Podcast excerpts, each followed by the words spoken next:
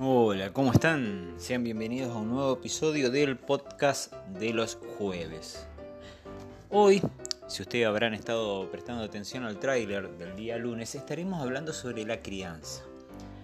Sobre la crianza y los consejos que daban para llevarla adelante en el calor del hogar.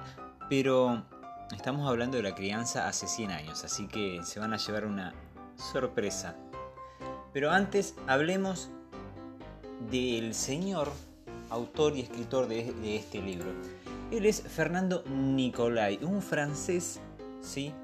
que mm, nació en 1858 y murió en 1922. Es autor de varios libros, eh, la historia de las creencias es uno de ellos, pero el que nos atañe hoy es el que lleva por título Los niños mal, educados, estudio psicológico, anecdótico y práctico. En este libro, que ya nos sorprende por cómo está dividido, es un libro que está dividido por este, segmentos y a su vez capítulos. En el primer, en el primer segmento tiene capítulos que va abarcando las características del niño según la edad. Entonces tenemos al niño a los 3 años, a los 10, a los 15, a los 15 años, perdón, a los 20 años y el niño maleducado en su mayor edad. Después, bueno, ya habla también de cuando el niño pasa a ser padre. Bueno, eh, es como que parece que la crianza nunca termina. Y hay un segmento que habla sobre cómo se lo debe... Habla sobre la autoridad y la corrección dentro del hogar. Y hay un capítulo dentro de este segmento que tiene como título El látigo. Sí, escuchaste bien, no, no, no escuchaste nada mal. El látigo. Y cómo se lo debe usar al mismo. También da una historia del látigo, o sea, dónde nació y todo lo demás. El látigo en la antigüedad, el látigo en la escuela alemana, el látigo castigo aristocrático en Inglaterra.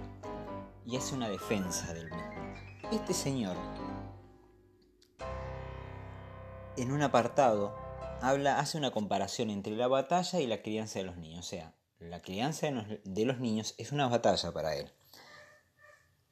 En el mismo él dice, en las tentativas de rebelión que se manifiestan hacia los dos o tres años, dos o tres años, pobre criatura, y de cuyo resultado depende la autoridad paterna, ¿es necesario emplear el látigo?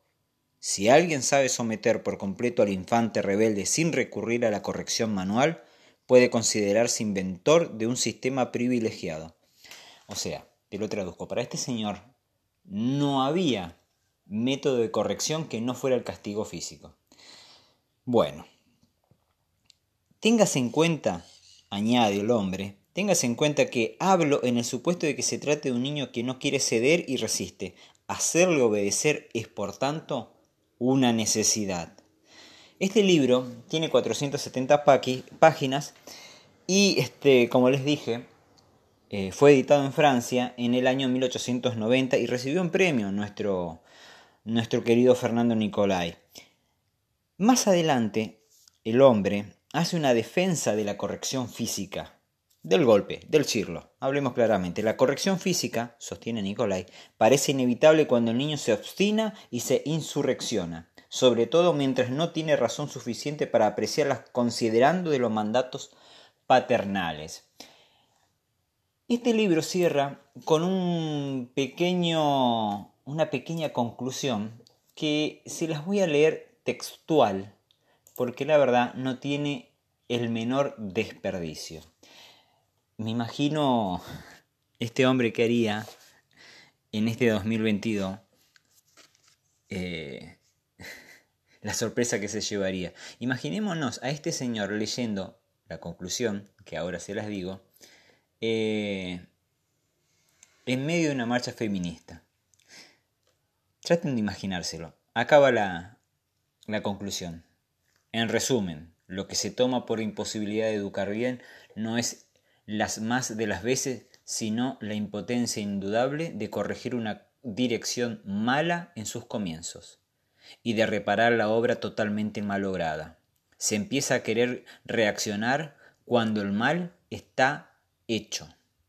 O sí, Recordemos que conceder al niño cuanto pide y someterse a sus caprichos para evitarle los enojos de la lucha es mimarle y educarle mal. Me salté un poco y voy a la conclusión final que es hermosa. En fin, dice él, si se quiere una fórmula final diremos que la madre dirija libremente, que el padre sancione, no debe dar amor, y que los dos den el ejemplo. Es poético esto, discúlpenme, pero el padre sancione, no debe dar amor, la madre dirija libremente. Esto es casi poético, señores. Bueno, yo les quiero dejar un mensaje. Primero me voy a dirigir a vos, sí, a vos, nenito, que naciste después del año 2000, la generación de cristal. Por favor, media pila y entendelo tu padre. Hace todo lo posible para criarte de la mejor manera. Quizás le falte un poco de límites, pero agradece no estar hace 100 años atrás y que tu padre no haya sido Fernando Nicolai. Y a vos, sí, a ustedes, queridos padres, no se sabe, no se nace, perdón, siendo padre. Se aprende a hacerlo, tenga paciencia. Y por favor, no haga con Don Ramón en el Chavo del Ocho que repartía cachetadas de aquí para allá. Gente, nos vemos el próximo jueves en el podcast de los jueves.